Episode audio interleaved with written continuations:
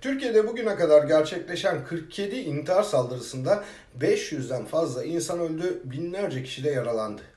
Türkiye, radikal İslamcı istihşat eylemleri yani intihar saldırıları ile 15 ve 20 Kasım 2003 tarihlerinde İstanbul'un dört noktasını hedef alan bomba yüklü kamyonlarla tanıştı.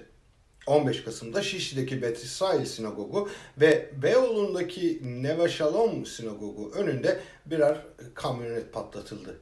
5 gün sonra 20 Kasım günü yine bomba yüklü kamyonetlerle Beyoğlu'ndaki İngiltere Başkonsolosluğu ve Beşiktaş'taki SHBC Genel Merkezi binasına iki farklı saldırı düzenlendi. Toplamda 4 intihar eylemcisi dahil 59 kişi öldü. 750'den fazla kişi yaralandı.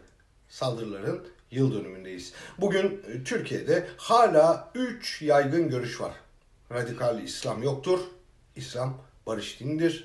Türkiye'de radikaller e, taban bulamaz ve radikal İslami terör olsa bile bu devletle ilişkilendirilemez. Üç görüşünde tarihsel ve güncel arka planlarla çürütülmesi mümkün. İşit, El-Kaide, Eşşebab, Nusra demek yerine ılımlı örgütlerde dahil olarak hepsinin Selefi ya da Vahabi olarak tartışılması gereken tam da bu şekilde tartışılması gereken bir dönemin içindeyiz. Çünkü ne birbirlerinden farkları var ne de radikal İslamcı örgütler buharlaşıp yok oluyorlar. Olsa olsa zamanla dönüşüp yeni isimlerle yollarına devam ediyorlar. Temelleri selefizm dedik. Peki bu çok duyulan selefilik nedir? Peygamber ve ona tabi olanlar gibi yaşayabilmek.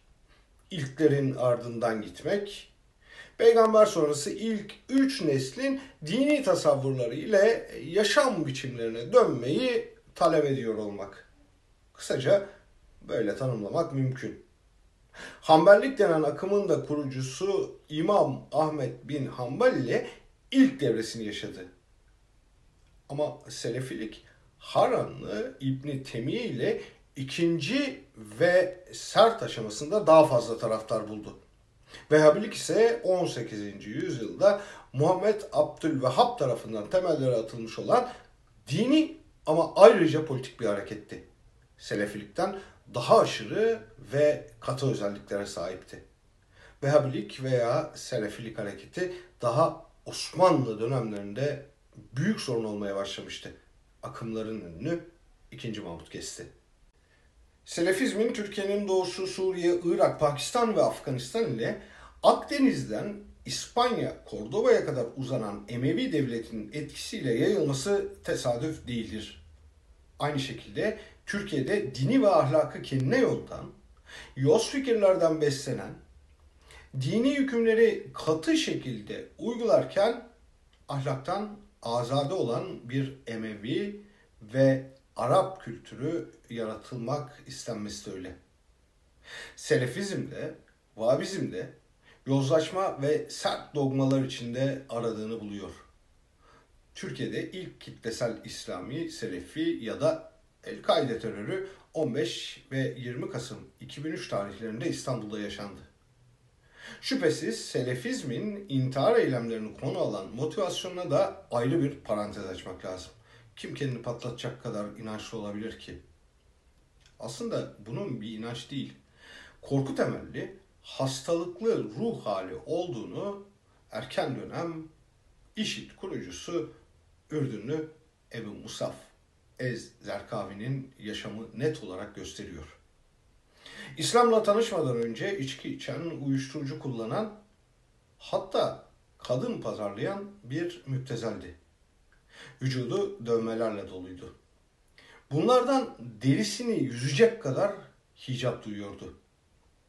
Geçmişini Allah'a affettirmek için Afganistan'da 2006'da öldürülene kadar en ön saflarda savaşıyor, adeta mermilerin içinden geçiyordu. Çünkü sadece cihat sırasında ölürse cennete gideceğini düşünüyordu. Uyuşturucu kullanan, içki içen, hırsızlık yapan ve geçmişlerinden kaçan çocukların IŞİD ya da El-Kaide Türkiye yapılanmalarındaki en sert görevlerde kullanılmaları da rastlantı değildi. Tıpkı Zerkavi gibi. Çok küçük bir örnek verelim. Ankara gar saldırısında iki bombacıyı Ankara'ya götüren araca eskortluk yapan Yakup Şahin Antep'teki El Nusa Derneği'ne esrar alışkanlığından kurtulmak için gitmişti. Selefilerin Türkiye'deki ilk bombalı saldırılarından bugünlere kadar geldik. İslami terör olmadığı olsa da Türkiye'de taban bulamayacağı gibi devletin bu konudaki masumiyette koca bir yalandır. Bunu anlatabilmek için de bugünlerdeki bir gelişmeye bakmak lazım. 20 Temmuz 2015'te Suruç'taki IŞİD canlı bomba saldırısında 33 kişi yaşamını yitirdi. Onlarca kişi yaralandı. Şimdi sadece bir tutuklu işçi var. Ancak o gün orada olan pek çok mağdura avukata soruşturma açıldı. Tutuklandılar ve aralarında sürgüne gitmek zorunda bırakılanlar oldu. Katliamın kritik bir ismi vardı. Abdullah Ömer Aslan Halfeti'de imamlık yaparken olay öncesi 90 kilometre uzaklıktaki Suruç'a gitti. Hem de hiçbir MOBS kamerasına takılmadan motosikletiyle. Patlama öncesi henüz fünye çekilmeden bir motosiklet sesi duyulmuştu. Bu bir işaret olabilirdi. Katliamın ardından Aslan Amara Kültür Merkezi'nde mağdurlar tarafından tutuldu. Polise teslim edildi. Peki polis ne yaptı? Çantasındaki IŞİD bayrağına aldırış bile etmedi. Sakallarını kesti ve onu serbest bıraktı. İşte son mahkeme bu kilit ismin ifadesini bile almadan takipsizlik kararı verdi. Yani yani size bütün anlatılanları unutun.